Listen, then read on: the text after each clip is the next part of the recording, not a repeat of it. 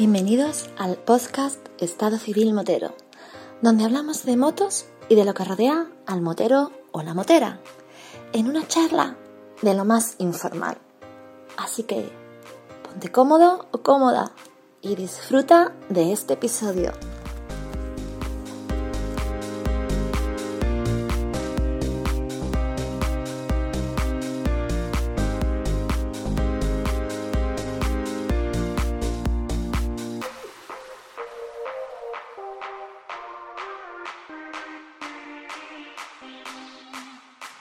Pasa, chaval? Hombre, Vampi, ¿qué pasa, tío? ¿Cómo te has acordado de mí? Amigo Antonio, andas perdido. ¿Dónde andas? ¿So pedazo de cacho de trozo de carne con patas o golfo? Pues te dije que la única cosa que hacía que no pudiera grabar contigo era que saliera en moto, ¿no? Pues eso es lo que he hecho, salir en moto cada vez que puedo. Entonces, en fin, algo pequeño a rutitas.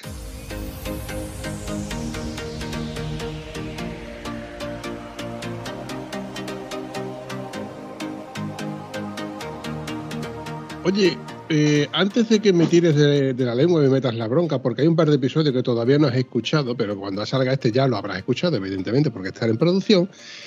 Eh, nuestro amigo Josep te lleva a la delantera. ¿Amor?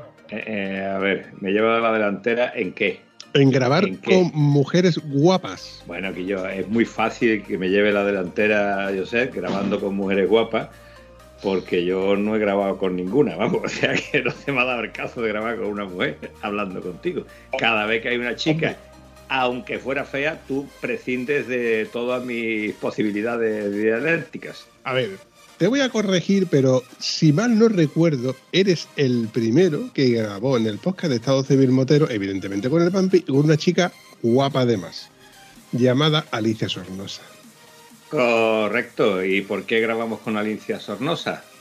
Porque le estuve ¿Por tirando qué? la caña hasta que la otra dijo, vamos a hablar con el tío este que es muy pesado.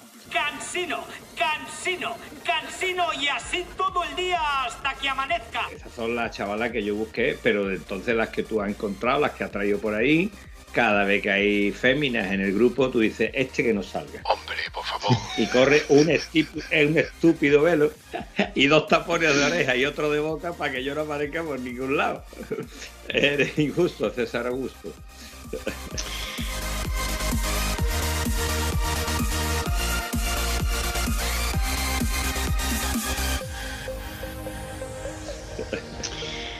Eso es así, cabeza. Últimamente la ley de Murphy dice que nuestro buen amigo Josep, como buen becario que es, tira la caña a toda fémina que, que puede. Evidentemente, también nos trae a, a contertulios tan, tan buenos como Esteban Galponero, que por cierto, me encanta hablar con este tío porque es Me ha escuchado, me ha gustado, me ha gustado.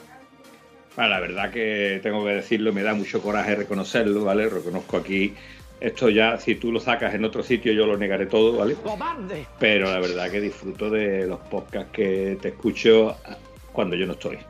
Cuando yo salgo en los podcasts no me lo paso tan bien, no los disfruto tanto como cuando están los niños hablando y bueno, la- todas las cositas interesantes que has traído. como suele pasar en, en el podcast o cada vez que tú y yo grabamos, bueno, eh, realmente ca- cada vez que grabamos con alguien no tenemos guion y tú eres testículo de, de todo ello, ¿verdad? Sí, señor, concretamente dos. Dos testículos. Pero Cabrón, pues claro, cojones, te he dicho que qué vamos a hablar y dice, pues de qué vamos a hablar, pues de lo de siempre, de lo que no Bueno, vale, ya está, aclarado el concepto, por si alguno no se había enterado. Pero yo tenía un par de noticias que darte, o sea, un par de cosillas que comentarte. Una de ellas, que ya hace tiempo que pasó, fue con, con mi GPS, con el Garmin, y la otra es el famoso reglaje de válvula, que ahora te contaré. Con el GPS un, día, de buenas a primeras, estoy conduciendo y noto que en ciertas partes de la pantalla el táctil no responde y responde unos milímetros más hacia la, derecha. Esto, claro, esto es incongruente cuando tú resulta que quieres conectar precisamente la parte que está más a la izquierda, esa tecla, y no responde. ¿Y qué pasó? Que llegó un momento en que de tanto tocarle, pues la pantalla se estalló. ¿Hice más presión de la cuenta? Sí, sí, sí, sí, como te lo estoy contando parece ser que la pantalla es muy, muy, muy, muy sensible, muy, muy finita. Vamos, está yo que no, que, que no tuve que hacerle presión realmente, sino que fue darle varias veces y al final resulta que apreté más de la cuenta pues, y estalló.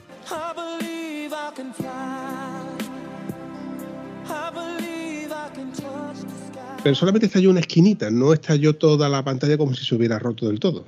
No le darías con una llave, ¿no, precioso? Le dice con el dedo.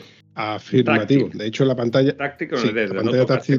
Vale, vale. Vale, y aún así se jodió el invento. Claro, ya en ese momento mmm, solamente funcionaba la parte que no estaba rota, que era la esquina superior izquierda, arriba del todo, la parte de derecha baja ya no funcionaba. Y digo, bueno, pues me he quedado sin GPS. Ya ese fin de semana, por pues lo típico, te pones a mirar en Wallapod y te pones a mirar en GPS que sean compatibles o incluso más nuevos, más lo típico, ¿no? Más actualizado, pero los precios se disparan. Eh, digo, joder, macho, me va a tocar mm, comprarme o el mismo GPS o uno nuevo.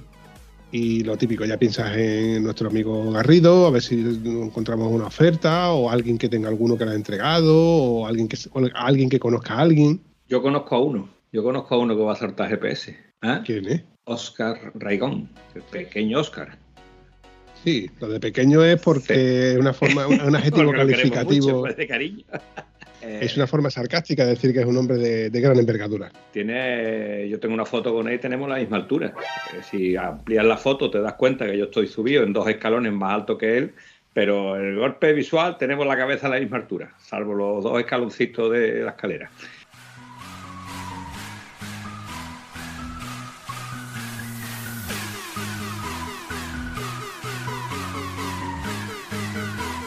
Lo que te digo es que Oscar ha hecho un sistema con una tablet que es la que usa para el trabajo y esa tablet la usa como GPS y tal y cual. Entonces ha modificado la, el copy de esa maravillosa moto que tiene él para trabajar con esta tablet como GPS. Y, y le pone, no sé cómo es exactamente, porque tú sabes que yo soy un experto informático. No te rías, cojones, estoy hablando en serio. Y la ha puesto a la a la tablet la misma instrumentación que viene, eh, o sea, el mismo cuenta kilómetros y toda la historia que viene en los modelos nuevos de BMW. Esto ya te lo puedo explicar un poquito mejor. Sí, además sé que está de moda lo de poner teléfonos ruggerizados, ¿no? Como tener nuestro amigo Piti, un Caterpillar de eso que parece un, un, puto tanque, que dicen que tiene una batería que es capaz de arrancar tu propia moto. O sea, conecta, conectas el móvil al, a la moto y, y es, es el móvil el que arranca tu moto. Increíble, pero cierto. De hecho, te invito, invito a todo aquel que nos escuche que se pase por el podcast del Internet de las Motos, el podcast de David Sánchez, de Josemi, etcétera, donde hay un episodio, creo que ha sido el último que he escuchado, donde habla mmm, bastante largo y tendido sobre, sobre este tipo de, de, de dispositivos, ¿no? Teléfonos localizados, pantallas, táctiles, etcétera.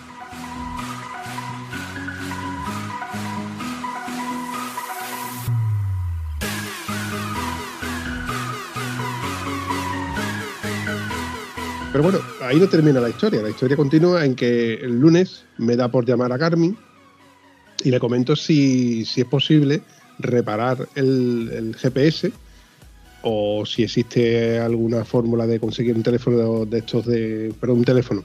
O si existe algún, algún sistema o tienen algún sistema de, de algún dispositivo que sea, ¿cómo se dice? La palabra que estás buscando es reacondicionado, señor Vampi. Exacto, muchas gracias por recordármelo.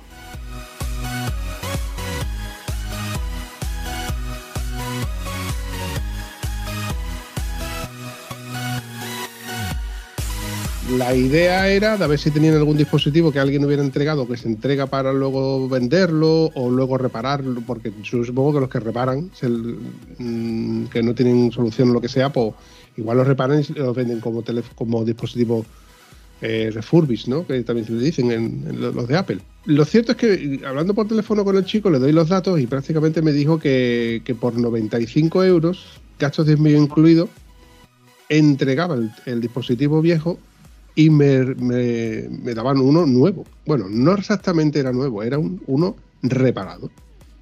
Digo, hostia, bueno, vale, pues estamos hablando de un dispositivo de 300, 400 euros en su día, pues 95 euros merece la pena. Bueno, pues hago la gestión, eh, hago el, el, ingreso eh, y todo ok. El problema reside cuando no es Garmin, sino es la empresa de, de, transporte, que en este caso la primera era Segur, me dice lo típico, ¿no? Te envían un correo electrónico, te envían un mensaje y te dicen que van a venir por la mañana a recogerlo. Y tú ese día da la casualidad de que no trabajas o estás en casa por cuestiones médicas o lo que sea y no te mueves de casa y no viene nadie. Y yo eh, al día siguiente hago la misma gestión, llamo a Garmin y le digo, oye, mira, que me dijiste que me dijo el, el repartidor que iba a estar por la mañana, no ha estado y yo reclamo para deciros que no ha venido. Y era por si podéis gestionarme esto de otra manera. Dice, bueno, no se preocupe, que Seur no va a ir a recoger el paquete. A partir de ahora va a ir a recogerlo otra empresa de transporte, que en este caso era Correos. Bueno, casualmente ese día, que era el día siguiente de cuando me tenía que haber venido Seur, viene el de Seur por la mañana a recoger el paquete. Y después de una pequeña discusión en la que él me decía de que yo no había estado en casa, yo le decía que sí, que yo sí había estado en casa, pues mmm, mmm, se va, se va sin llevarse el paquete. A mí lo que me hemos quedado de todo esto es que Seur, normalmente cuando ha ido a recogerte un paquete y tú no estás, o te ha ido a entregar un paquete y tú no estás, te llaman por teléfono. Y en este caso este chico no me llamó por teléfono. Llámalo como quieras. Lo cierto es que falló Seur y lo dejamos para correo. ¿Qué pasó con el de correo? Lo mismo. Tal, como, tal y como te lo estoy contando, lo mismo. Resulta que no aparece el chico, me llamo por teléfono a, a Garmin y Garmin me dice que, que, se ponga, que, se pone en contacto con el chico y me dice que el, el, chico tiene un horario de recogida hasta las 3 de la tarde. Y yo le digo que a las 3 de la tarde yo ya no estoy en casa, que voy a dejar aquí una persona pendiente, pero yo me tengo que ir a las 2 a trabajar. Y efectivamente esa persona estuvo en casa hasta las 3 y yo me fui a las 2 y aquí no aparece nadie. Por la tarde me llama el chico diciéndome, oiga, que vengo a recoger un paquete, usted está en casa, usted no está en casa, ¿verdad? Digo, no, evidentemente no estoy en casa. Y me dice, no, es que lo del horario de recogida es orientativo. Digo, ya, pero es que son las 5 de la tarde, no son las 3 de la tarde cuando, como era la hora específica que tú me decías. Bueno, al día siguiente, efectivamente vino a recogerlo a las 2 de la tarde. Yo ya no, no discutí, no quise decir nada, porque a mí lo que me interesaba es que se llevara el paquete. Y se lo llevaron.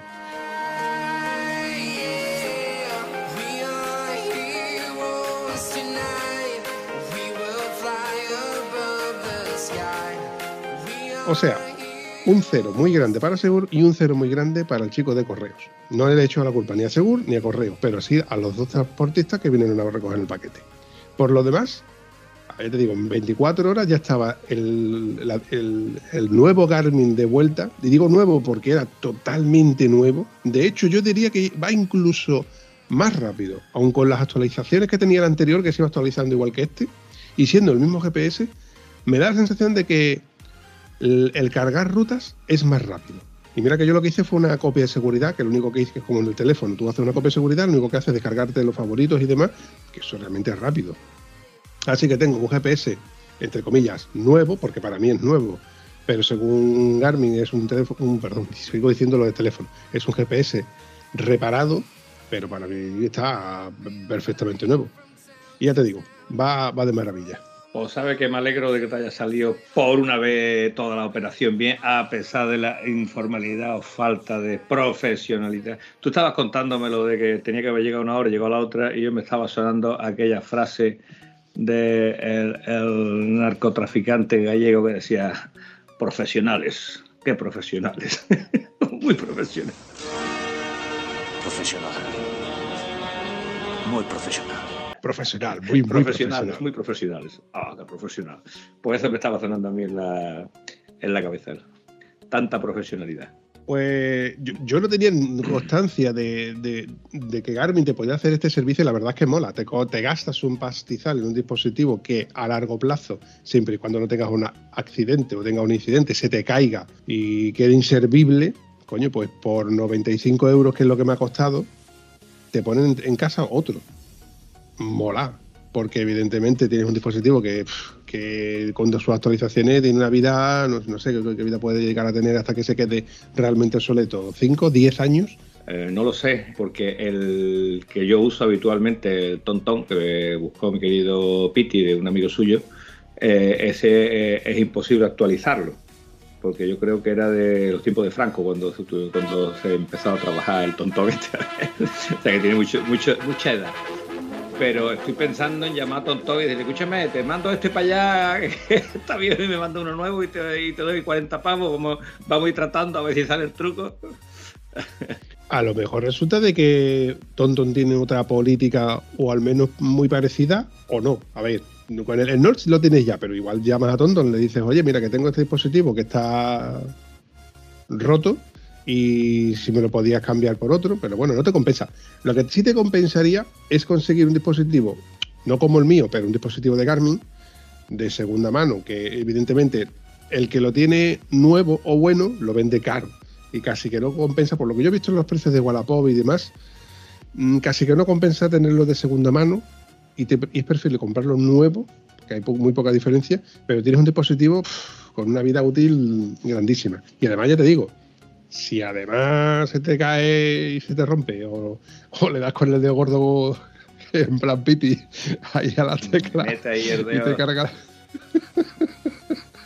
Eh, vamos, es una buena noticia que tengan un servicio tan bueno de renovarte el cacharro porque se haya estropeado y además un precio que casi casi la reparación te hubiera salido casi más cara. ¿Vale? Encima aportes y ya y te lo solucionan todo. Me parece una, una buena cosa por parte de, Garmin. A todo esto ya lo has probado y te lleva por donde le da la gana él igual que siempre, ¿no? Sí, sí, sí, sí. Eh, Justo, justo, igual, igual, igual. Me hace las mismas garminadas, como decía nuestro amigo Martín. Eh, Hace ese tipo de garminadas, tío. Eh, ha fallado muy poco. Es más, mira, hay un punto estratégico exacto que está al lado de mi casa, a muy pocos kilómetros, donde y yo solamente me lo hace aquí. Mira que hemos hecho kilómetros tú y yo, mira que yo le he hecho kilómetros a ese Garmin, mira que yo he hecho rutas por ahí. Pero hay un punto estratégico en el mapa, tío, que cada vez que paso por el cementerio, nada más que salgo del cementerio me dice la próxima a la izquierda. Y ahora se pone a repetir en bucle. Izquierda, izquierda, izquierda. ¿Tú sabes lo que es eso, tío? ¿Qué hago? Automáticamente el auricular, el volumen del, del, manos libres, lo bajo y cuando llego a ese stop que me tira la mano izquierda, se desconecta. O sea, ya, ya me, me manda la siguiente indicación y ya no se equivoca nunca más. Todas las demás indicaciones me las marca perfectamente. Pero, tío, cada vez que cojo la carretera del cementerio y paso el cementerio y me dice, en el próximo stop a la izquierda, izquierda, izquierda, izquierda, digo, si no fuera un GPS ahora mismo te tiraba por la borda. Eh, yo cuando hablas de la esquina esa del cementerio siempre me acuerdo de la avioneta esta que tuvo el accidente allí. Me- me- fue un- algo que me impresionó. Fue una avioneta salida de- del aeropuerto de Lepe y se tuvo un accidente vamos, que, que se estrelló en el cementerio. Y bueno, habían rescatado cuando llegaron los bomberos de, de Huelva, los primeros que llegaron fueron los del EPE, curiosamente, y cuando llegaron los bomberos de Huelva, ¿de qué está pasando aquí? "Pues, llevamos rescatados 1.470 cadáveres. Porque fue un accidente serio.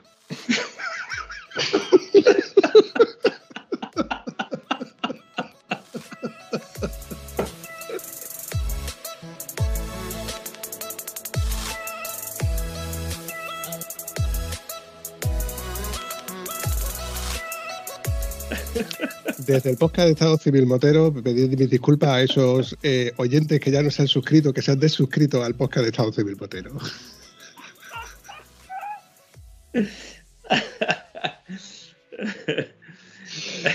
Oye, eh, me estoy acordando últimamente mucho de ti porque hace poco recogí mi moto después de hacerle el susodicho reglaje de válvula. Ese reglaje de válvulas que mm, mi mecánico, mi buen mecánico, Guillermo, se empeñaba en decirme, y aún se empeña en decirme, que la moto estaba en tolerancia y que podía haberle hecho 30, 40 o 50 mil kilómetros más. Porque, exceptuando dos válvulas que estaban justo en, en el límite de la tolerancia, todas las demás válvulas Bueno. estaban en tolerancia, estaban dentro de las tolerancias. Yo, como me puse muy pesado con, con Guillermo, le dije que yo, mm, vale que tú me dices que la moto no está todavía para hacerle reglaje, que la moto no falla, porque realmente no falla, pero a mí ese, esa, es- esos sonidos, que no son sonidos, sino son eh, frecuencias, ¿no? vibraciones que tiene la moto, me hacen conducir intranquilo. Y creo que ya va siendo hora de hacerle el, el susodicho reglaje de válvula. El año pasado se me fue el estator, me gasté un dinero en la moto y este año pues la hucha ha ido creciendo hasta, bueno, lo que más o menos yo tenía calculado. También es verdad que te pregunté a ti, hice un, par de indagaciones y más o menos calculé lo que, lo que iba a costar. Él me dijo, dice, mira, yo te voy a levantar la culata, perdón, yo te voy a levantar la tapa de balancine y te voy a ver las tolerancias y el reglaje. Si hay que hacer el reglaje, se le piden las pastillas y ya lo vamos viendo. Venga, yo te digo ahora, yo te digo el antes y el después del presupuesto. Pero ya él solamente levanta la tapa de balancines. Hay que quitar una junta que ya tiene sus 110.000 kilómetros, que no tenía 110.000 kilómetros, porque de hecho BMW en campaña hizo un cambio de la junta donde además se le echó un tipo de pegamento para y demás porque perdían. El modelo 2008, 2009, 2010 incluso creo, tenía una pequeña fuguita y como estaba en campaña, pues se llamaron a revisión todas esas motos. Entonces mi moto no tenía, no tenía esa junta. Bueno, total, que le, le hace sus reglajes y demás y me dice, a ver, vampiro, esto te va a salir por 400 pavos. Digo, ¿cómo? Solamente la, junta, junto con la serie de tornillos, porque son nuevos, porque ya pierden su tolerancia, los, tornillos que sujetan la tapa de balancines, van junto con, con la junta. Son 112 euros, masiva y mano de obra. Más lo que ha costado hacer el reglaje, más la limpieza, más etcétera, etcétera, etcétera. ¿Vale? ¿Y cuánto vale hacerle el reglaje de válvula? Dice, a ver, el reglaje de válvula ya está metido, tal y cual, y lo que habría que poner es a pedir las pastillas que salen por unos 10 euros cada una. 8 válvulas, 10 euros, 80 euros. Más IVA, más mano de obra, etcétera, etcétera. Y bueno, pues entonces nos vamos a 700 euros. Digo, a ver, si la diferencia son 400 y pico de euros que eran en principio hasta los 700, yo creo que merece la pena, ya que le hemos cambiado la junta a dentro de 30 o 40 mil kilómetros o 50 volver a poner otra junta, porque ya no es una junta que ya ha perdido su estanqueidad y su forma, ¿no? Digo, pues mira, pues ya que está abierto, métele mano. Y yo ya me quedo tranquilo en los próximos 110.000 kilómetros con seguridad. Que a lo mejor la moto no me dura esos otros 110.000 kilómetros, o no soy yo el que le va a hacer esos 110.000 kilómetros.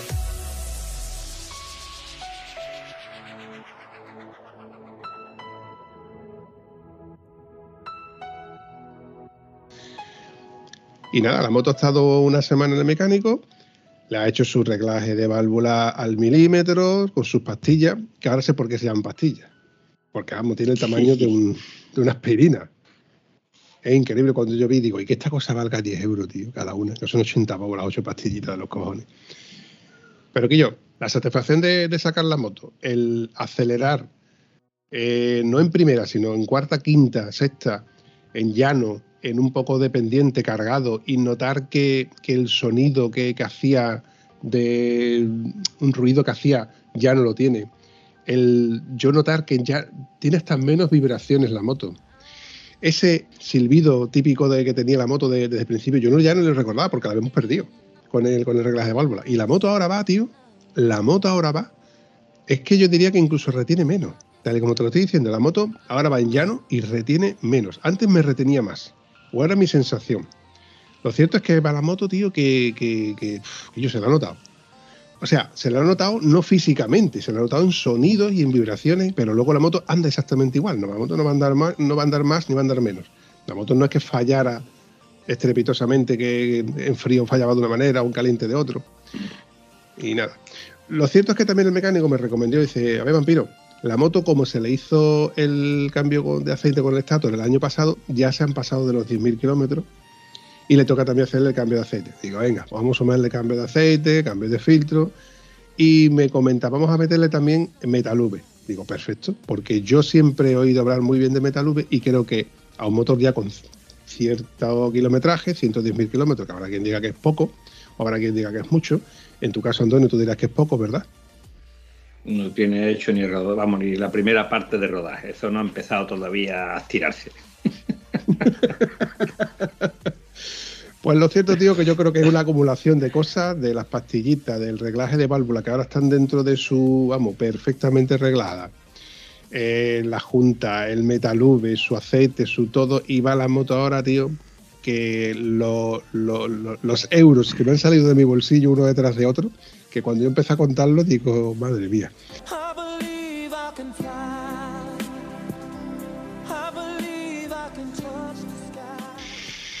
Pero Quillo, qué, qué satisfacción saber que no tienes que volver a tocar las motos en mínimo un año. Vale, ojalá fuera yo así de optimista, ¿vale? No soy yo tan optimista. Nunca se sabe qué es lo que puede pasar. No como era lo de la piel del oso, eso que tú decías.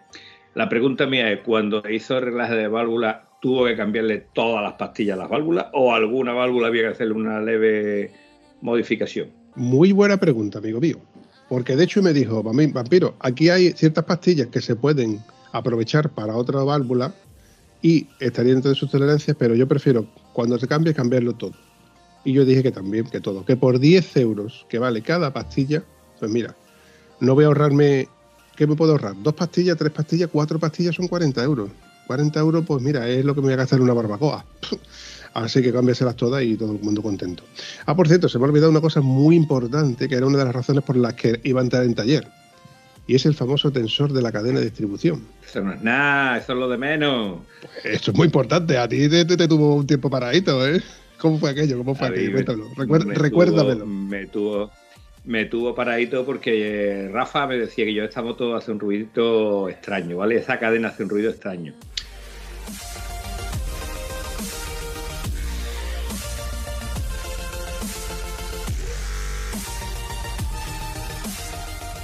Hombre, para mí es una garantía de que las motos nuestras son muy duras, ¿vale?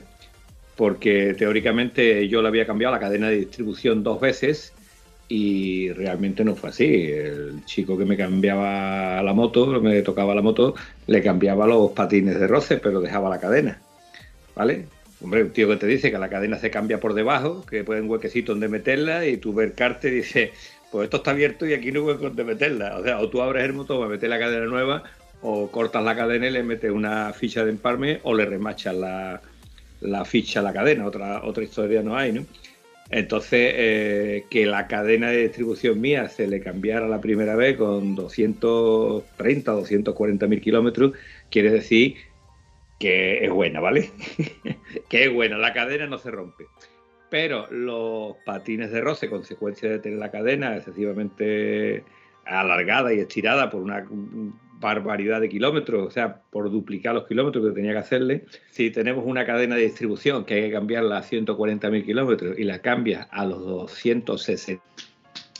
Lo cierto es que 260.000 kilómetros es mucho estirar una cadena. Y eso hizo que el patín de roce de dicha cadena y los tensores de dicha cadena estuvieran trabajando, eh, es decir, acortaran mucho la vida de estos elementos. Tanto que uno de ellos dijo adiós y la moto hizo clic con el pedazo de suerte que hizo clic en la puerta del garaje cuando estaba guardando la moto.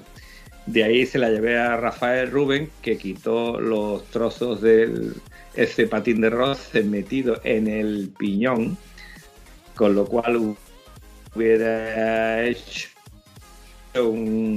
una cadena cuando se rompe, pisa válvula y la madre que la parió. Pues no hizo absolutamente nada, ¿vale?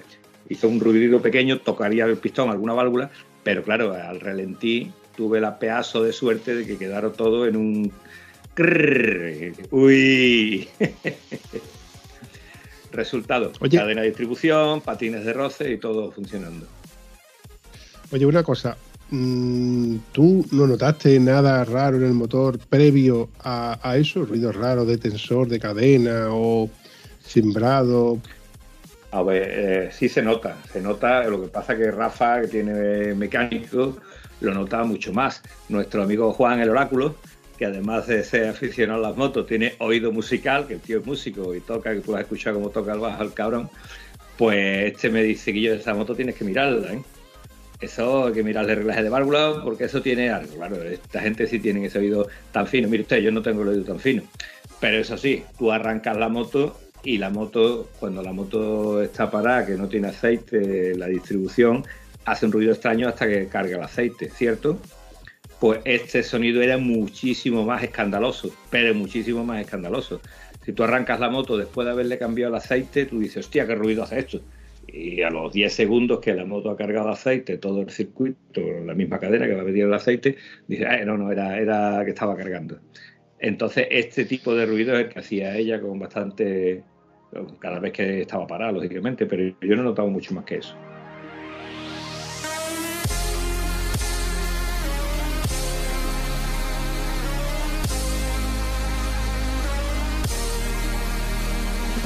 Lo bueno de hablar con un mecánico en primera persona es que te explica cosas que tú, por ejemplo, no sabías. Yo no sabía que el tensor de, de la cadena de distribución era hidráulico y va precisamente lleva carga de la, de la propia presión del motor. O sea que hace que el motor no arranca, no le manda presión al tensor y este tensor es el que tensa la cadena de distribución.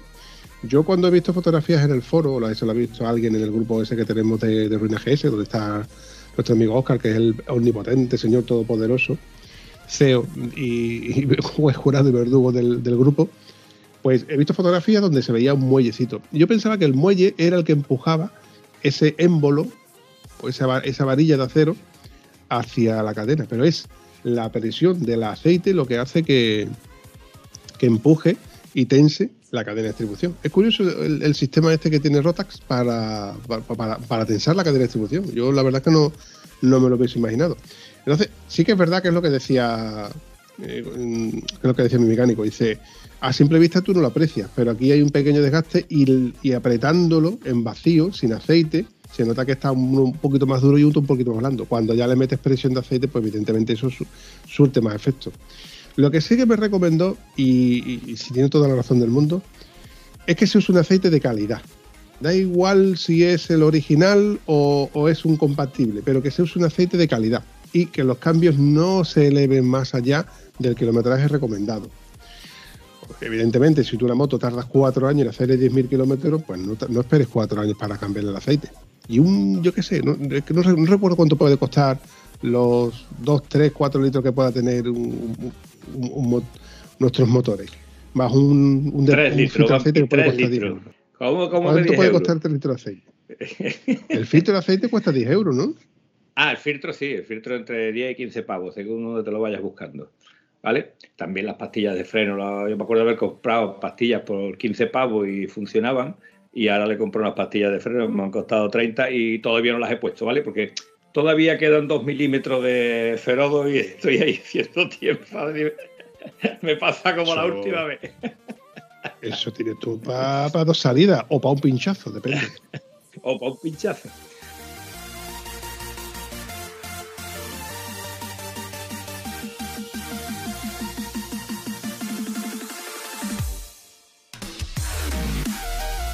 Lo que te quería. Ya, ya- me has hablado de tu libro, me has contado todo el libro, ¿estás contento ya? Ya tu moto Hostia, que sí estoy contento. Hostia, que sí estoy contento. Eh, te digo, cuando tú me has dicho lo de reglaje de válvula y tal y cual, y te quedes, tal yo creo que lo que me has contado son todo experiencias psicológicas más que experiencia física. Yo lo que sí le noto a la moto cuando le hace la revisión, cuando la enchufa en el ordenador, que hay un ajuste entre los dos cuerpos de los inyectores, que lo coloca, le da, yo no sé cómo se llama la cuestión, yo sé que cuando le da, eso hace un, ruido breve como una mosca en el inyector que los equilibra. Y eso sí se, se notó yo a la moto, una alegría cuando tú vas andando a pocas revoluciones y abres gas, una respuesta como más, como más limpia, más suelta. La moto, la GS800, para mí siempre ha sido un poco eh, eh, para arrancar. ¿Tú te acuerdas de las XR? Exactamente al revés. El XR, el primer golpe de gas ya salía el bicho escarbando y este, el primer golpe de gas es muy suavito si, la, si vas con el gas a cero, ¿no? Entonces, esta tonterita sí, sí, me gustaba a mí. Pero no deja de ser algo psicológico, algo que te va a sentir mejor, pero que el cronómetro te va a dar lo mismo. Y además tú al sitio que vas te da igual a la hora que llegue. O sea que, que no hay mucha, mucha cosa. Lo que sí es el gustito que da cuando ya ese ruidito no lo escucha, cuando ya... vale, es una pijada, es una pijada, pero me da mucho gusto, coño.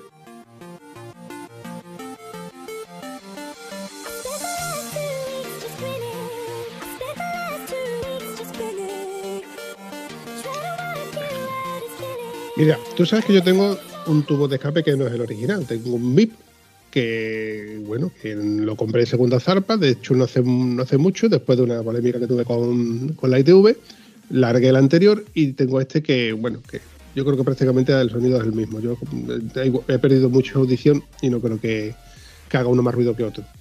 Pero sí que es verdad que en, verano, aproximadamente de mayo a octubre, mmm, le, le, quito ese tubo de escape y le pongo el tubo de escape de serie. Por más bien por empatía con mis vecinos, o por ejemplo cuando voy a casa de mis padres, o por ejemplo cuando tengo que volver de casa de alguien, porque el tubo de escape ese es bastante ruidoso.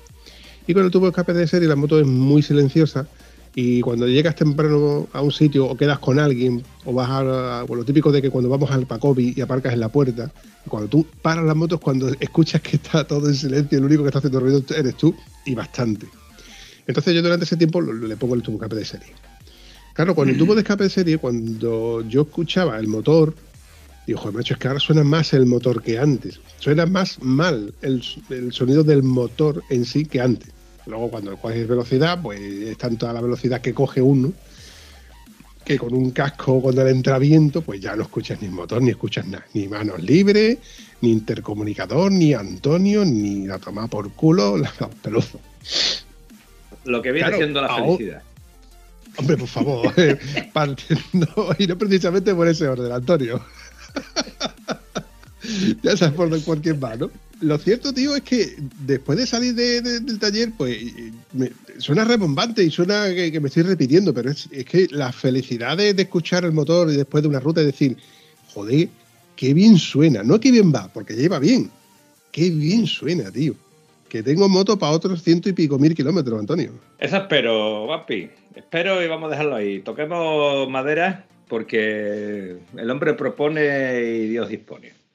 Bueno, eh, te voy a contar, te quiero contar una cosa, Vampi. Eh, Tú has escuchado eso de que hombre precavido vale por dos, vale. Eh, yo te digo que cuando se sale en moto hay que ir preparado, hay que ir equipado, todas estas cosas las hemos hablado infinidad de veces, ¿vale?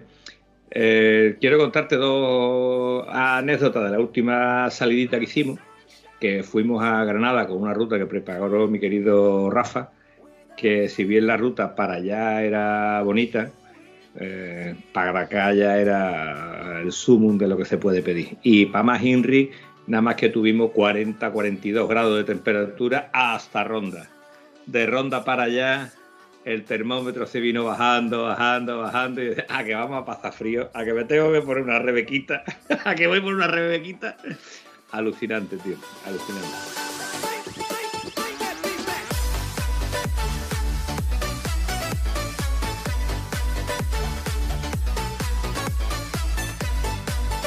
Pero bueno, cuando hablo de, de prevenir, eh, hay una cosa muy simple. Cuando íbamos para allá, que empezó el termómetro a bajar, nos paramos en Motos Garrido, pues yo creo que hay que ir a la Meca, hay que ir a la Meca, hay que ver todo lo que hay por allí.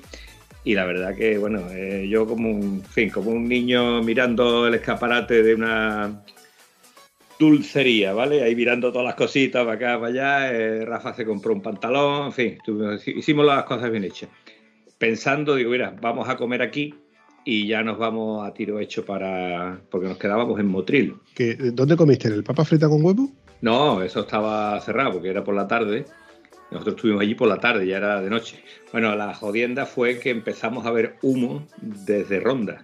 Y ese humo, ese humo estaba en Alaurín el Grande, que era donde había este incendio, ¿no?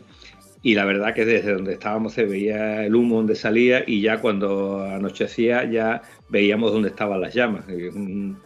Es, tremendamente doloroso ver ese pedazo de cierre, ese pedazo de montaña en llamas y, de noche los o sea, la única forma de apagar eso son con vehículos aéreos y, los vehículos aéreos de noche no, no iban ahí, así que ese fuego se tiene que... Llover tampoco va a llover, la temperatura es una barbaridad y le pese a quien le pese, los montes están a cero mantenimiento, que sale muy barato repoblarlos después. En fin, el resultado que eh, comimos allí en, en Alruín y ya decidimos irnos a Motril. Ese fue el único tramo que íbamos a coger autopista. Paramos a echar gasolina y cuando salgo de la gasolinera, eh, llamo a mi mujer por teléfono y dice, mira, vamos a llegar más tarde tal y cual, no sé qué. Y en ese momento, hablando con mi mujer, digo, mierda. ¿Sí qué te pasa? Digo, que estoy pinchado adelante. Hombre, si va en moto, tú velés, ¿qué moto va a pinchar? Por la que lleva cámara, no falla. Es que no falla. Pinchado la rueda delantera. Le di un pitazo a los colegas, nos paramos en la misma gasolinera. Y en la misma gasolinera, claro, hay un detalle que es que la noche anterior yo dormí, me acosté a las tantas, me tuve levantado más temprano para irme a trabajar al monte, de al monte ya salía directamente a esto. Total, que yo había dormido cuatro horas. Eh, estaba cansadito. Y cuando tú a las 11 de la noche, que te queda todavía una hora de camino, ves que la rueda delantera está pinchada, te me voy a cagar en todo lo que se menea. Le echo líquido, le echo el famoso spray y digo, echarle el spray cuando la mitad de las veces, la, ma- la mayoría de las veces el spray no hace nada, al día siguiente tengo que quitar la cámara para ponerla. El Rafa dice, no, le mete eh, presión y tira para adelante. Digo, mira, si se le mete presión y hay que cambiarla más para adelante, aquí tenemos la gasolinera. Por cierto, hay que darle las gracias a la gasolinera, que ya son pocas las que no tienen un compresor, pagando un euro para echar aire. Me voy a cagar en sus muelas. ¿Tú te acuerdas cuando la gasolinera se llamaba estación de servicio? Pues ahora te pone estación de servicio y sale un tío con esta pose, ¿vale? Dándote un corte de manga, me dijo, toma servicio, paga un euro ahí. Con un euro tienes cinco minutos de aire. La madre que los parió. Eh, bueno, yo desde aquí propongo a mis queridos amigos oyentes, motoristas y demás, que cuando vayan a echar gasolina, echen donde no te cobren por toser, que no te cobren el aire. Su madre.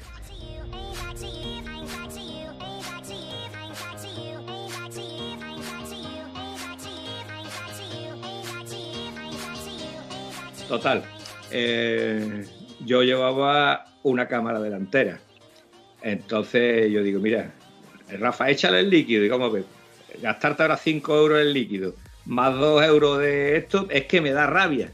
Y dice, no, no, 5 euros el líquido, no, el líquido te va a costar 10 euros. Digo, para tirarlo después y encima tener que tirar la cámara, hacer puñetas. Estoy cansado, estoy cansado. Pero a Rafa, la mujer lo estaba esperando en, en, la herradura. Digo, Rafa, aquí yo, al favor, vete tú a la herradura con tu mujer tranquilamente y yo monto aquí, desmonto y hago lo que sea. Eh, yo soy capaz de arreglar un pinchazo, ¿sabes? Pero claro, mi amigo Rafa lo hace mejor que yo. Es tontería, ¿eh? Profesional, profesional.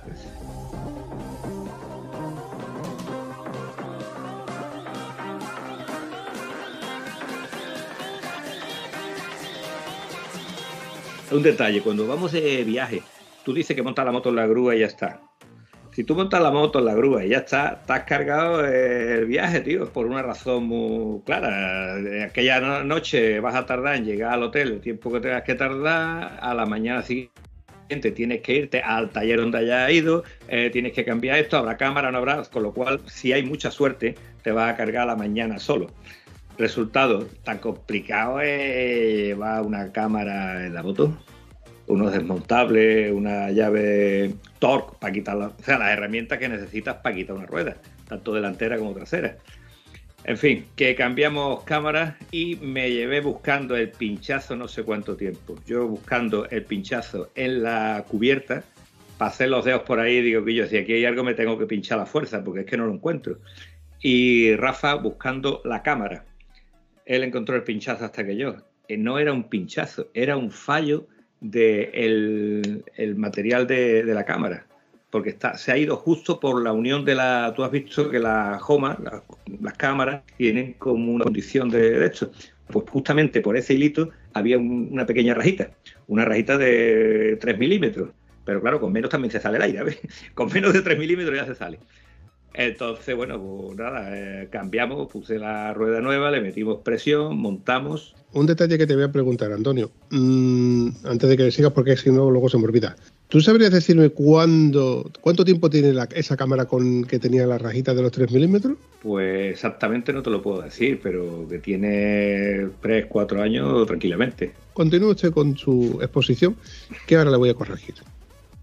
Bueno, únicamente montamos, meter presión, montar todo esto, recoger las herramientas en la maleta de mala manera para que va más ligerito y salí para el hotel y vamos, eh, llegamos al hotel a las 2. Cuando llegamos al hotel eh, nos dice el tío del hotel que tiene un pedazo de parking tremendo ahí al lado, que claro, ya son las 2 de la noche, no se puede meter la moto en el parking. Y digo, escúchame, la puerta es enteriza, dice, ¿eso qué quiere decir? Digo, que si la puerta está a sordar marco o la puerta se abre y se cierra. No, no, se abre y se cierra. entonces, ¿por qué va a poder la moto fuera? No, porque ya hace mucho ruido, no se puede abrir, a partir de tal hora a tal hora está abierta, está cerrada. Y pues vale. Y el hombre salió afuera, ve las motos, digo, ¿dónde las ponemos? Y se queda mirando la calle, que sí, realmente se podían haber puesto allí en la calle, ¿no? Eh, yo te voy a abrir la puerta, tú vete la moto para adentro y que nadie se entere. Tú has llegado, si te preguntan algo, tú has llegado a las 10, estaba abierto todavía. En fin, que las motos las metimos a buen recaudo, que se da. Siempre da más satisfacción si la moto está dentro que si está fuera. Y bueno, al día siguiente ya salimos con nuestro querido Rafa. Y ahora viene la gorda, pero la gorda la voy a dejar para cuando me pregunte cosas que me quieres preguntar del pinchazo. ¿Qué me querías preguntar, querido? Pues mira, que no sé si te acuerdas de que eh, en diciembre fue hace un par de años, un par de navidades, que cuando esta historia que yo voy a comprar los cupones, los décimos de lotería, a Granada, pues pinché a la ida. Y, yo le eché el líquido, que el líquido no sirvió de nada. Este líquido, tengo que hacer una connotación porque mm, el, el líquido me mosquea un mogollón. Yo tengo siempre un bote puesto en, entre el asiento y el top case en un sitio que no estorba al pasajero, si fuese, o no me estorbaría si cuando yo llevo el rulo. Pero este bote igual llevaba mucho tiempo sin usarse y cuando lo he necesitado estaba deteriorado. ¿Por qué?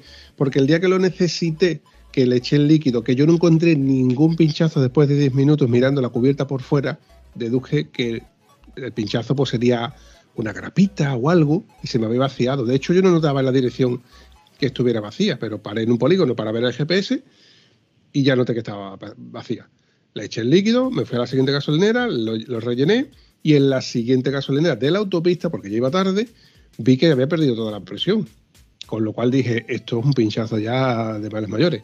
Pregunté y me dijeron, en el siguiente pueblo hay un sitio, un taller, lo busqué con el GPS, por Google y tal, y llegué al taller y me cambió. Me cambió la, la cubierta, que de hecho le puso una cámara de moto de cross.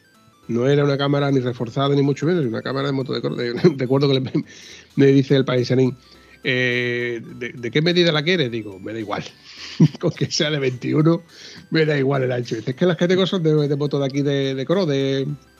Vamos, yo creo que se refería a motos de 49 o motos de 125 como mucho. O sea, una cámara que no sé si estará homologada para ir a, a 200 kilómetros por hora, que no es el caso.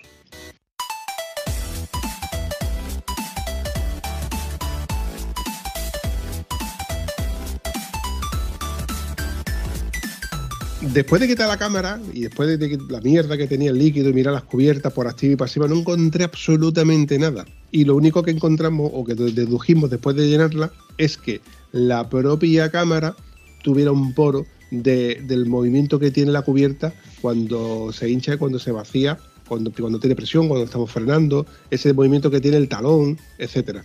Eso produce un desgaste de la propia cámara que nosotros no nos damos cuenta, pero al cabo de mucho tiempo, en mi caso, ojo, esa cámara llevaba puesta desde el día que yo compré la moto.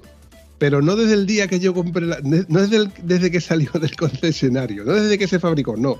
¿Por qué? Porque yo saqué la moto y el día que yo saqué la moto pinché. Pinché con un tornillo, me cambiaron la cámara, pusieron una cámara reforzada y hace dos años, después de 100.000 kilómetros, 80 o 90.000 kilómetros, no me recuerdo exactamente los kilómetros, 90.000 kilómetros, pues se ha pinchado. Ha pinchado, he cambiado la cámara y he puesto una cámara nueva. Te estamos hablando de más de 10 años que me ha durado mi cámara, no está mal, en comparación con la tuya. El líquido no me sirvió, pero a lo que vengo a referirme es, en el coche, mi coche yo tenía una cosa que me pasaba, que una, una de las ruedas de vez en cuando se me vaciaba. Se me vacía, voy al taller, me la desmontan y no encuentran ningún pinchazo. Me la vuelven a montar y se sigue vaciando. Y me dice que yo si de eso te la vuelves a traer. Venga, te la traen, la vuelvo a llevar, me cambian la válvula y la moto sigue, y el, coche sigue vaciándose la rueda. Hasta que encuentro un sitio donde me pueden sumergir la rueda y le encuentran que se vacía muy poquito un poro en el único sitio donde no se puede arreglar. Justo donde termina el dibujo de la cubierta y empieza el talón donde tenemos las letritas ahí, justo en esa esquinita es donde se empieza a vaciar. Digo, su muerto, es una cubierta que está todavía en perfecto estado de uso, para un tieso que le puedo hacer todavía, no sé, 10 o 12 mil kilómetros, 40 mil kilómetros más perfectamente, es un dinerito. Y se me ocurre la felicidad de usar el mismo bote que tengo todavía en la moto, que como ya había gastado el anterior, el viejo, tenía uno nuevo, digo, voy a usar este mismo. Se lo voy a echar, ¿qué pierdo? ¿10 euros? Pues son 10 euros, no son 90 que vale una cubierta nueva. Que no tendría que comprar una, tendría que comprar las dos para que fuera parejo. Pues este que amigo mío, aún está sin, aún está la cubierta perfectamente, ha, sellado ese poro y sigue andando desde Navidades. Te estoy hablando de que hace ya seis meses. Me parece muy bien, pero yo no soy capaz de echarle el líquido, es decir, dejar el líquido ese ahí para siempre. No me gusta. En el coche no me gusta, pero en la moto ya te digo yo que no me gusta. De ninguna manera. ¿Vale? Y para eso que tú me estás diciendo, que la cubierta esa no se puede reparar, no se puede reparar poniéndole una mecha, pero sí se puede reparar poniéndole un parche. Te lo dice uno que ha estado en la goma, niño, que ha estado en la goma, que sí se le pone un parche por dentro, que no se lo pondrá el tío ese porque no sabe, pero hay otros que sí saben. Vale. Pues esa parte te la compro, Antonio. El chico me dijo, dice, mira, es el único sitio donde no se le puede poner un parche porque justo está donde la cubierta, cada vez que tú coges una curva, es donde hace ese, es donde más movimiento tiene. Entonces el parche yo no te recomiendo, no te recomiendo, no, me dijo, nosotros no se lo ponemos. Y entonces fue cuando yo pensé, digo, es que es un poro muy finito. A ver, yo puedo seguir andando con la cubierta. Lo que pasa es que toda la semana, todos los lunes, me tenía que molestar en ir a la gasolinera, echarle aire y que no se me olvidase, porque además yo lo notaba. De hecho, cambié el sentido de las cubiertas para que esa cubierta estuviera en el lado del conductor para cada vez que yo me montara en el coche, vigilarla visualmente y ver si tenía un poquito más de más presión o menos presión. A ver, ya esto es una tiesura ya increíble, ya. Esto es un nivel de tieso eh, que raya lo- la, tontería. Pero coño, por 10 euros tengo ahora mismo el coche que sigue funcionando. Cuando ya gaste la cubierta y le toque cambiar, pues, pues le pondré sus dos cubiertitas nuevas y Santas Pascuas. Pero me he ahorrado un dinerito que tampoco me viene mal. Eso es así, compadre. Eso sigue siendo así. Eso no hace daño, me parece muy correcto.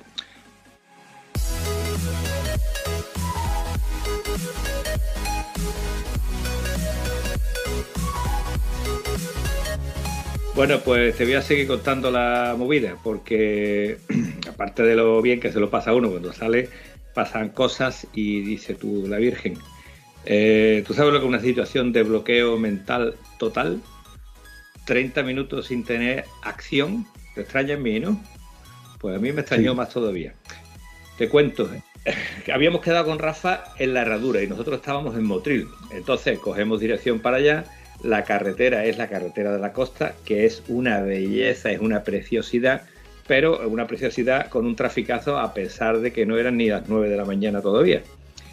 Entonces, eh, en uno de los tramos estos de curva, porque es una sucesión de curvas y unas vistas al mar, que es una maravilla, porque hay que recordarle a quien no sepa que esto, eh, estamos en la costa de Granada y esto es una sierra total, son montañas que llegan hasta el mar y tú vas bordeando el, la, bordeando toda la montaña y acercándote al mar y metiéndote en el valle para que sea a la misma altura la carretera. Si no, tendrías que bajar y subir, tendría que haber unos puentes, que aunque hayan hecho muchos puentes, la carretera sigue siendo un recoveco de curvas para disfrutar la moto si hubiera un poquito menos de tráfico, lógicamente.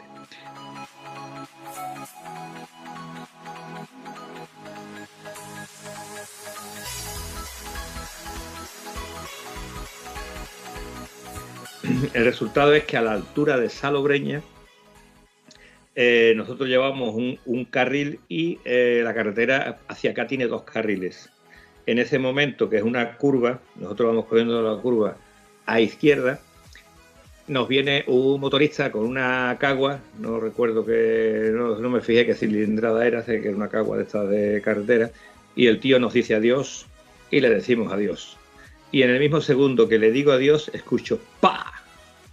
Pa, miro por detrás y ya no veía la moto. La moto se había desintegrado contra el morro de un coche. Me quedé sin acción. Le dije a José Luquillo, salte fuera, salte de la carretera. ¿Qué pasa? Párate, que ese tío se la ha pegado.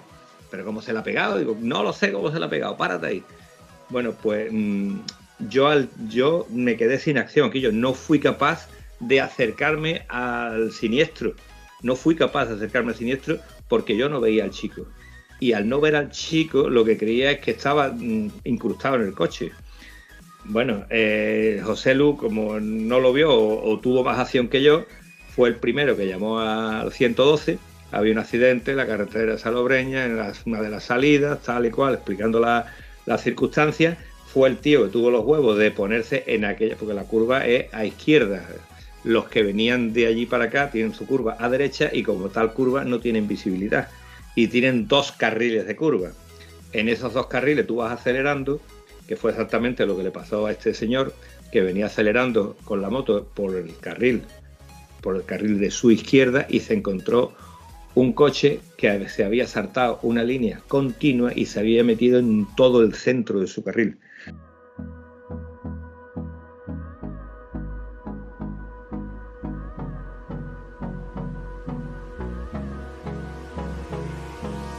O sea que tú vas y te encuentras al bicho de frente, ¿vale? Eh, no sé a qué velocidad venía el, coche, que yo, para mí, era imposible de identificar, porque el morro del coche no existía. De la moto no había ni un plastiquito. Y afortunadamente, al cabo de no sé cuánto tiempo, porque había un tío que se había parado un camión de basura y tenía los chalecos, la, la ropa esta reflectante, me di cuenta de que unos 10 o 12 metros más allá del coche estaba el tío que llevaba la moto. O sea que había salido volando por encima. Afortunadamente se quedó en heridos uno de los ocupantes del coche como el chaval de la moto, pero no era la impresión que yo tenía porque yo, mm, vamos, nadie que ve, que ve cómo quedó la moto estampada en el morro del coche se cree que allí haya habido una mínima posibilidad de supervivencia. La supervivencia viene porque salió volando por encima. Y ahora es donde voy yo. Si vamos paseando con nuestra moto, de verdad, de verdad que es necesario ir con el casco reglamentario, los guantes, el bañador y las chanclas. Ya sé que hace calor, lo sé. A mí cuando llego me dice, Quillo, ¿tú no tienes calor con la ropa esa de la moto? Sí, tengo calor, hasta que empieces a rodar. Cuando me paro tengo calor, pero por eso me la quito.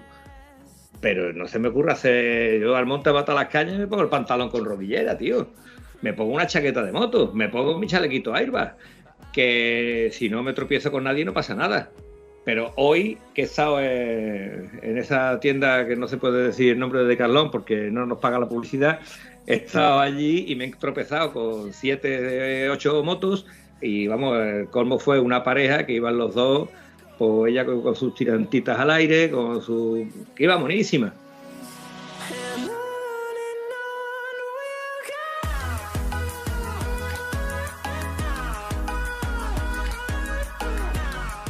Eh, Antonio, la verdad, con todo lo que me estabas contando, lo que, me ha terminado de, rematar es cuando tú me has dicho de que, de, de que, de, que sigue habiendo gente que coja la moto en chancla, en pantalón corto, sin la debida protección. Coño, que hoy por hoy te tienes que sacar el carnet y te obligan a llevar tu- tus guantes y tu chaqueta. Hago partir de la base de que lo haces a poca velocidad y en terrenos urbanos donde está casi todo un poquito controlado y vas a escoltar incluso, cuanto más cuando vas de, de ruta. Es que es impensable. Mira, te voy a contar la anécdota de hoy que me ha pasado. Hoy he salido yo muy temprano, con las calores que hacía, pues evidentemente, pues de eso que quedas a las 7 y sales a las 7, 7 y media. Y me paro en Villanueva de las Cruces a tomarme un café. Y a eso que me estoy vol- volviendo a poner toda la equipación para salir y veo pasar una Honda de Ubil 700. ¿Te acuerdas de esa moto? Sí, hombre. En un amiguete Esa moto mío, que tenía- Honda. Muy, Pero muy. las motos. Vamos, esa moto. ¿Te has montado alguna vez en ella? Pues de no, pero estuve a punto de comprarla. Pues es de las motos que te montas en ella y vas, vienes, subes, bajas y dices, ¿esta es mi moto? La manejas como si fuera la moto tuya. Es de lo más intuitivo que te puedas imaginar a la hora de moverte con ella. Pues era una firme candidata a ser la moto del Bumpy, porque con su cardan, con sus maletas ya incorporadas, con una posición de conducción bastante mm, adecuada, que ya tenía su baúl grande detrás, que era muy bonita porque siempre tenía unos colores metalizados muy chulos, y un precio bastante contenido. Y un 700 era el motor que recuerda que es de la Honda Transalp, que tampoco era una moto ni grande ni pequeña, era una moto muy, muy resultona. Por eso digo que nada más que la vi pasar me llamó la atención. Pero aún más me llamó la atención que este, este señor, porque era un señor, señor mayor, eh, si Luis me estuviera ahora mismo aquí diría que era un señor mayor, seguro. Yo estaba pensando, digo, el señor te diría tu puta madre, Vampi, casi seguro. ¿eh? un clásico. Lo estaba pensando. Bueno, pues este se-.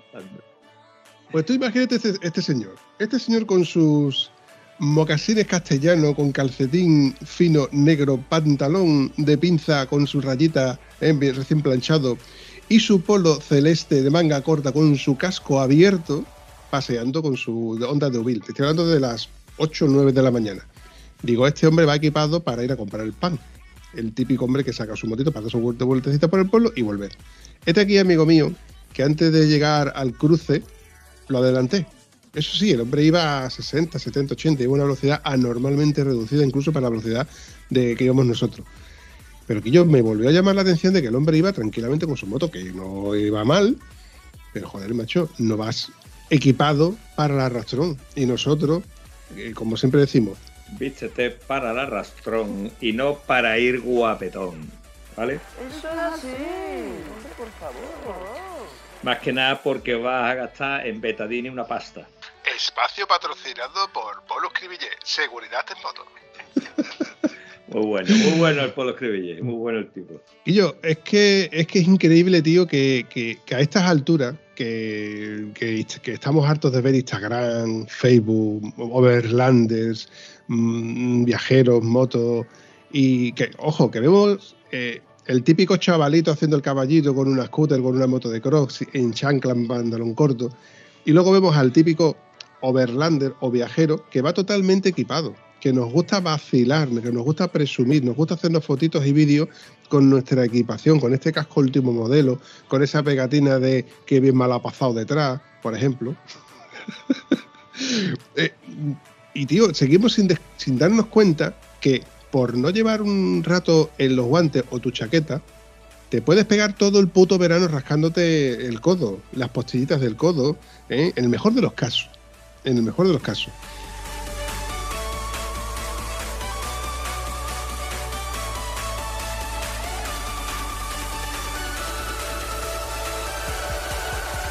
Y todos, por desgracia, conocemos a alguien que conoce a alguien, o en primera persona incluso, que ha pasado por esta, por esta dolencia. Además, lo vemos en las redes sociales. El típico que se cae y luego tú ves cómo ha llegado a urgencia con todos los codos raspados, en el mejor de los casos, cuando llega por su propio pie. Pero que yo, si no quieres pasar calor, no salgas en moto. O si no quieres pasar calor, sal muy temprano y adecua tu ruta a un horario establecido. Y em, con esto me vengo a referir a, a- lo siguiente que te iba a decir. Yo salí a las 7 de la mañana. Bueno, pues ya a las 8 yo he marcado veintitantos grados. Bueno, una temperatura normal. El sol todavía estaba abajo. Ay, amigo mío, cuando a las 10 y media de la mañana me paré en Zalamea para comprar un poco de carne y ya marcaba 35 grados. Digo, y todavía tengo que llegar a Huelva que está a 40 minutos. Madre del amor hermoso. Digo, mañana no va a salir a esta hora ni su puñetera madre. Por lo que me, bueno, por, por lo que me estoy acordando. Ojo, y yo iba con un, con mi equipación de verano. Yo iba con mi equipación de verano, que, que yo decía, me- es que se me ha olvidado llevarme una botella de agua en, en el Toscake. Ojo, que no, nada más que tengo que parar en una gasolinera, pero cada tiempo que yo pare, cada tiempo que yo pase parado o, o llegue más tarde, que yo, mi, mi intención era, mi preocupación era que la temperatura iba a subir. Y por otro lado yo estaba diciendo, a ver, en una balanza tengo, o me paro y me tomo un vaso de agua bien fresquito y me echo agua en los guantes y encima como si no costara, y por lo menos voy un poco más refrigerado, o sigo para adelante del tirón. Pues hay que tener muy, claro cuáles son los conceptos y cuáles son las prioridades en estos casos. ¿eh? Y yo creo que yo lo que tiene que haber hecho es haberme parado, haberme refrigerado un poco. Ojo, que estamos hablando de que eran las 11, 11 y media de la mañana, no era más, ¿eh? Pero yo, mi cuerpo me estaba pidiendo que me echara agua, como cuando tú y yo hemos salido de verano con muchas temperaturas y nos hemos echado agua de arriba abajo. Hay una cosa que está clara. Cuando tú sales eh, con esta temperatura, que estamos, estamos hablando de más de 35 grados, ahí lo mismo que yo digo moterillo endeble que te quiere parar a cada momento, ahí ya no digo que te quiere parar a cada momento, es que te tienes que parar a beber. Te tienes que parar a beber y te tienes que parar a enfriarte. Si tú entras en un sitio de esto que te ve que abre, ya no, ya eso no se suele dar. Tú habrás notado que cuando coloca subió la electricidad, su puta madre, cuando tú entras en un local ya no te mete la hostia y dices, ¿y yo cuánta temperatura está esto? ¿Esto para qué te ha metido un frigorífico? ¿Recuerdas cuando te metías en un sitio que, que afuera hacía treinta y tantos grados y dentro hacía 20? ¿Dónde va, tío? Entra- que te da frío, ¿no? Esto para la garganta te la deja chapol. Pero te digo, ya estas cosas no pasan. Pero cuando tú sales de un sitio que está a 20 y pico grados, te sales, te montas la moto, pues más o menos estás aclimatado. Pero si tú te sales de un sitio, te paras y no te da tiempo, o sea, tu cuerpo va a seguir eh, ardiendo. Entonces, el concepto de agua por un tubo funciona maravillosamente bien. Una de las cosas simpáticas cuando nos paramos en una gasolinera que no necesitábamos repostar, nos paramos, nos comimos un heladito, bebimos y ahora a la hora de salir veo la manguera de la gasolinera que no costaba dinero. Podías echar aire y agua sin que te cobraran nada. ¿Y cogí la manguera, me eché el agua por encima y a José y al otro que venían pasando por el lado le- lo, lo regué con la, la manguera, le eché un chorro de agua.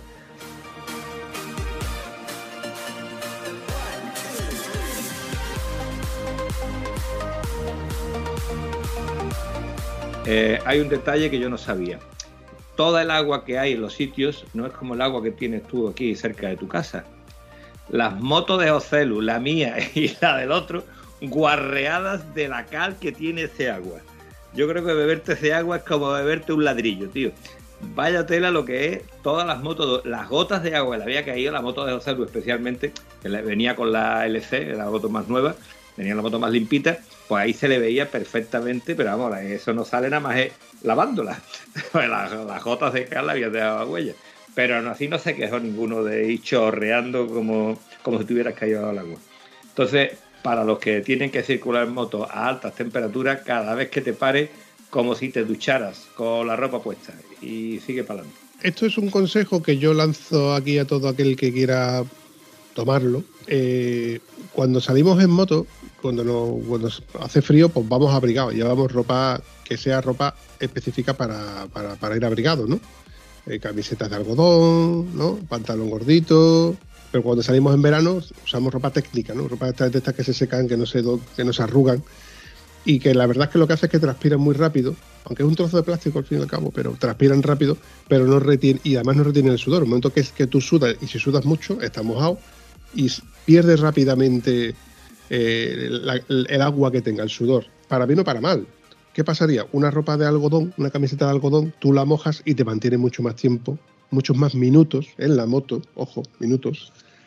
Pero, por ejemplo, el mojarte eso, el tener una botella de agua cercana, yo me acordé incluso de ti, Antonio, porque tú siempre llevas en uno de, de las defensas una botella de agua. Y digo, si llevas una ah, botella de agua. Ahora te has dado cuenta, ¿no? Ahora te has dado cuenta para qué era. Eres muy listo. Hostia, es que, pero no para bebérmela, para ir echándomela por encima cada vez que yo me parara en un semáforo o detrás de un coche. Exacto, exacto. Esa es la verdadera función de la botella. Porque esa botella de agua, la que tenía antes, era térmica y se calentaba un poco.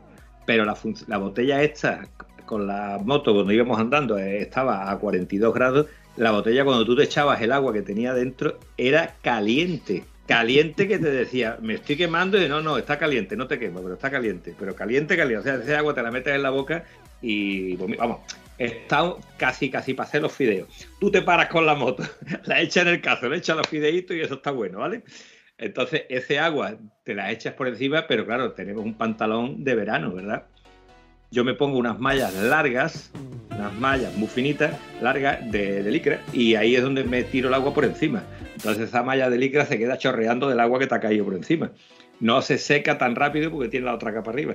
Y lo que te transmite es humedad. Es algo parecido a lo que te transmite el, chaleco refrigerante, ¿vale? Que te mantiene el agua. Es parecido, lo que pasa, claro, naturalmente no te va a durar igual que el chaleco refrigerante, el pantalón refrigerante o mojado hay que tener un, claro los conceptos.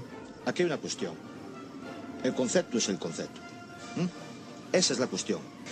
Pero ¿y el concepto? ¿Eh? ¿Eh?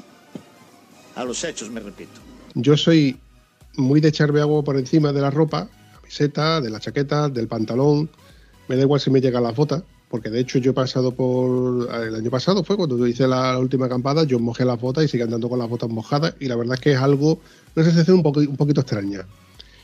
Pero tiene un contrapunto. Cuando a ciertas horas de por la tarde 9, 10 ya prácticamente de noche llevar la ropa mojada no es bueno porque te puedes pillar una pulmonía. Esa sensación no es ni agradable ni es beneficiosa para el organismo.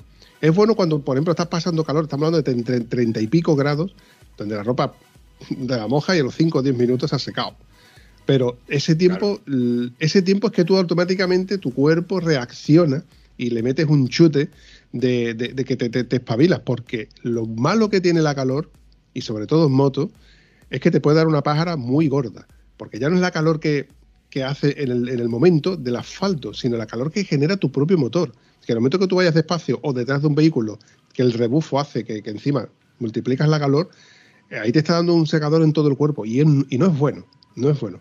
Así que yo eh, os mando este pequeño mensaje mm, que yo creo que todo aquel que sea un motero con cierto kilometraje lo sabe. No, no, estoy hablando que creo que de más.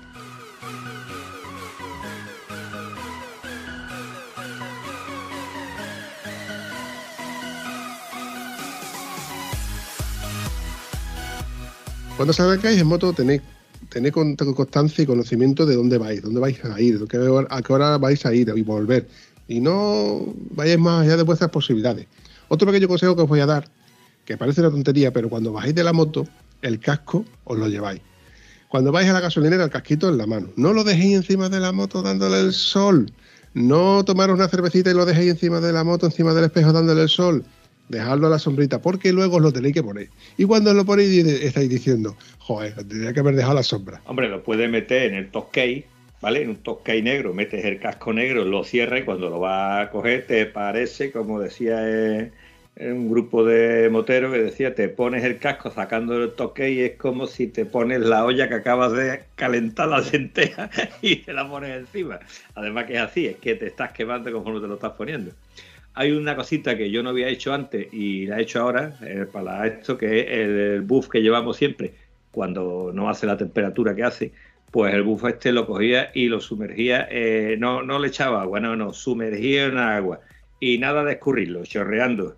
Te lo pones por encima, conforme te lo vas poniendo, te notas el fresquito en la cara, en la cabeza, ahora te pones el casco con esa humedad y ese buff está chorreándote agua por el pecho y por la espalda.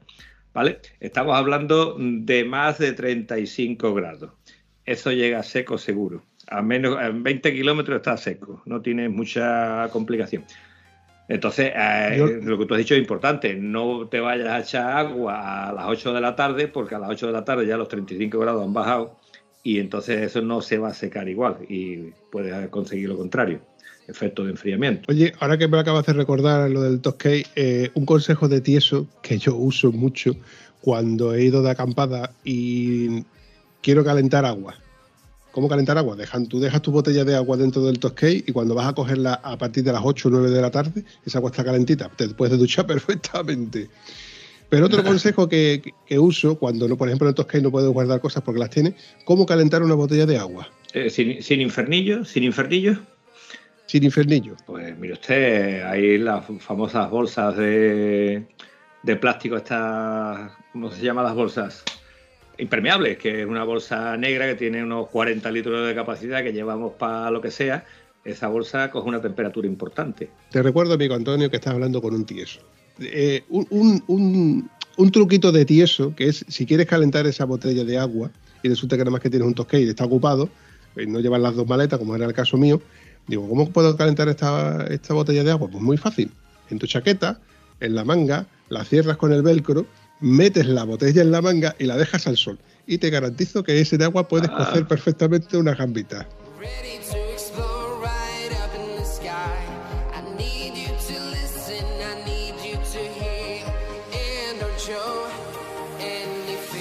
Yo, ¿verdad? Qué pensante, eres dos cosas en, en una. Tieso y pensante, dos cosas. Me ha gustado, me ha impresionado gratamente. Hombre, por favor. Ahí lo llevas, cabeza. Que hay una cosa que también se puede hacer, ¿vale? Porque todo el mundo no es tieso pensante.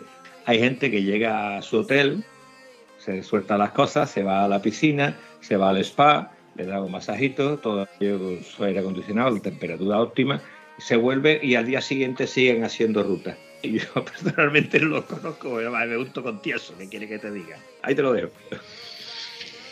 Bueno, chavalote, que nos hemos pasado con la tontería de hablar de, de- de indicios. Íbamos a hablar de, de no sé qué, íbamos a hablar, que me empezó yo con el GPS, con, con mi historia, y al final hemos estado hablando de seguridad de moto, y el señor Pablo Escribillé no está, no, estaba, no está presente. Hombre, lo de seguridad de moto siempre hay que decirlo porque te juro de verdad que yo me llevé bloqueado en el sentido literal de la palabra media hora. Media hora sin tener acción para hacer señalizar a los coches que venían follados, déjate venir que hay un accidente delante. Eh, no fui capaz de llamar a urgencia, que bueno, urgencia, llama al 112. Eh, vamos a dejarlo claro aquí también. Cuando pase cualquier cosa en la carretera, cuando veáis un accidente, hay dos cositas que hay que hacer, que yo no hice ninguna de ellas. La primera es llamar al 112 y notificar el accidente, y la segunda es señalizar que hay un accidente, para que no haya más accidentes a consecuencia del que ya se ha producido. Y por supuesto, no ponernos en peligro. Y una forma muy simple de ponernos en peligro es aparcar la moto en un sitio donde esté estorbando y colocarnos nosotros en un sitio donde igual no tenga la visibilidad para vernos el que sea. Entonces, fin, eh, habrá más normas y habrá más cositas que hay que hacer, pero yo creo que esto es lo más elemental y lo primero que tenemos que hacer.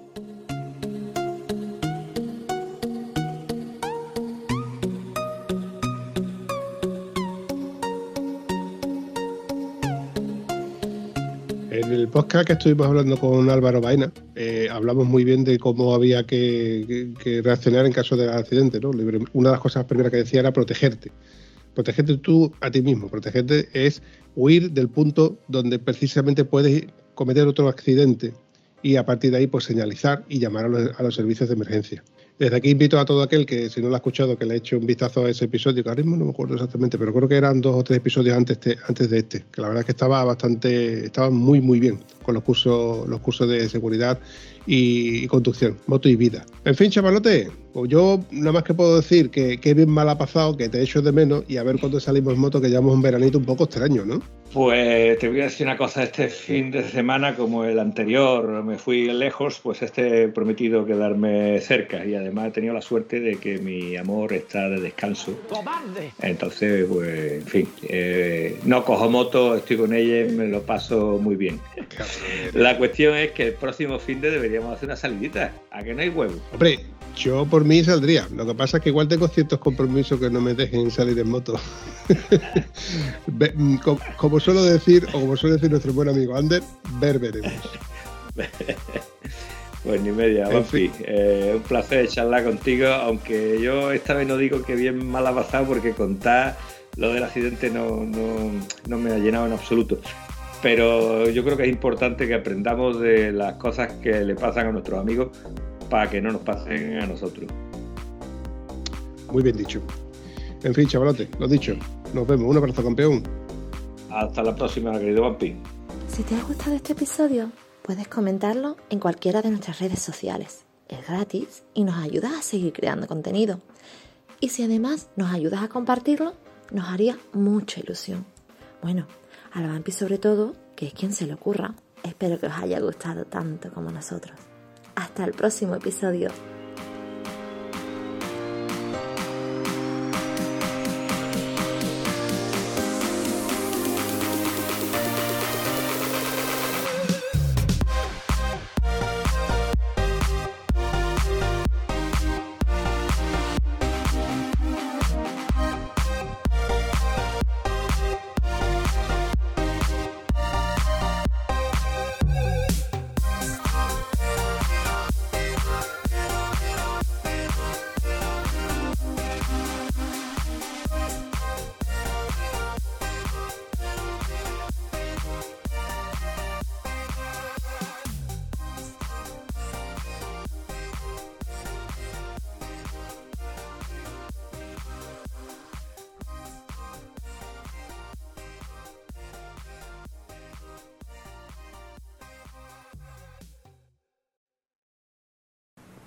No se vayan todavía, una y más.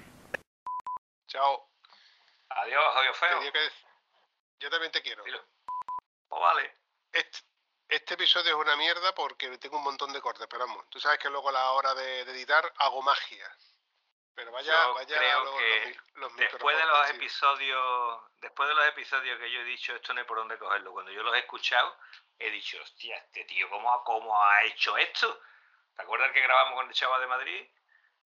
que se cortaba que le llegaba con retardo que contestaba que, oh, eso aquello era horroroso y tú lo ahí, ahí es que eso no se nota en la edición no se notaba en absoluto así que Le esto ganas, le ganas. peor que aquel no puede estar Bueno, vamos a ir recortando, ¿vale? bueno, Bueno. chavalote, que Córtate.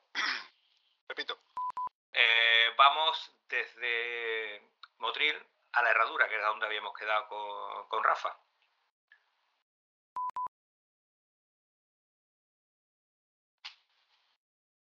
Repetimos. Vamos de Motril a la herradura. ¿Repetimos de nuevo o ya esta vez ya ha salido?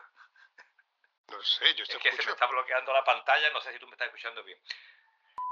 Para cargar viaje, eso sí tiene suerte.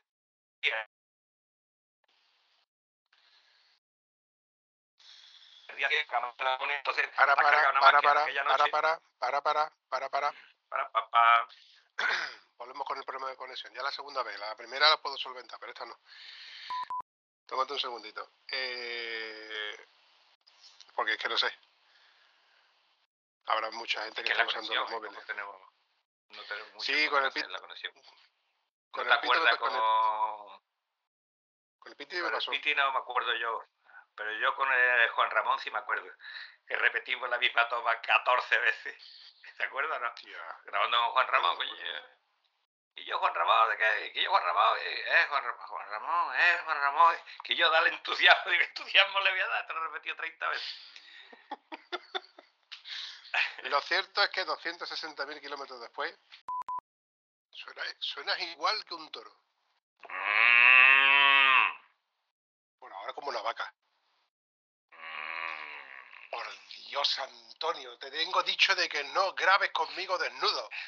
No sabes tú el calor que hace en este pueblo, chaval. Por A cierto, mí me lo va a contar que, te- a mí me lo va a contar que tiene que poner el aire y soy un tieso. Eh, yo me he colocado aquí con las ventanitas abiertas por los para otros. No sé cómo vamos a andar de problemas de ruidos externos, porque soy incapaz de cerrar la ventana. Créete lo que te lo digo. Si orientas el micrófono tal y como yo te tengo dicho que lo orientes, Lo tengo, lo tengo. En Oriente Vale. y en Occidente, en los dos lados. y si no y si no to- Bueno. mira, cuando tú escúchame, si cuando tú tocas el micrófono Dime. suena así. Que no lo toques, coño. Te, te expresas perfectamente. Vale, Bueno, como dijo, ¿de qué hay que hablar este golpe? vamos a ver, Antonio. Tú y yo tenemos guion. Nada, es una forma de decir vamos lo que vamos. Porque si nos vamos a poner del calor y de tal y de cual, no vamos a donde tenemos que ir. Un segundo que voy a ver si, si- voy a ver si soy capaz de quitarte. Soy los capaz de quitar los subtítulos. No hay huevo de quitar los subtítulos. Voy a No, poner un no, vaso no. de agua aquí a mi lado mientras que tú subtituleas, ¿vale? Ve por lo que tengas que ir. Y encima se ponen unos calzoncillos, Rosa. A ver si no tienes tus problemas de internet, porque ahí en Matrascaña se, se montan muchos sevillanos y van a Joder, un montón. joder. Tenemos unos problemas de telefonía, bueno, no sé si hoy está la cosa más tranquila por ser fin de, pero durante la semana se pone la cosa un poquito peliaguda. A ver, ya, lleva, ya llevamos tres, tres temporadas, ya has aprendido, ¿eh? Todavía recuerdo aquella época en la que terminaba la, Ay, la yo, cámara, eh. el móvil, el móvil mirando los calzoncillos. Que por eso te regalé como- calzoncillos amarillos. Según, según como fuera la conversación, o veías el techo, veías los calzoncillos y si te altera ya ves lo que sea, ¿no? ¿Vale? Bueno, vamos, vamos a seguir con la, con la coyuntura. Como Vamos hablando cosas. Que Ah, tú, ahora hablando de estas cosas, contigo me lo paso mejor que contando las cosas crueles de la vida. yo me alegro de que tú te lo pases igual de bien que yo me lo paso contigo. Luego, chavalote. Adiós, querido Vampi. Que seas bueno, que me parece muy difícil. Eso es, to- eso es to- eso es todo, amigos.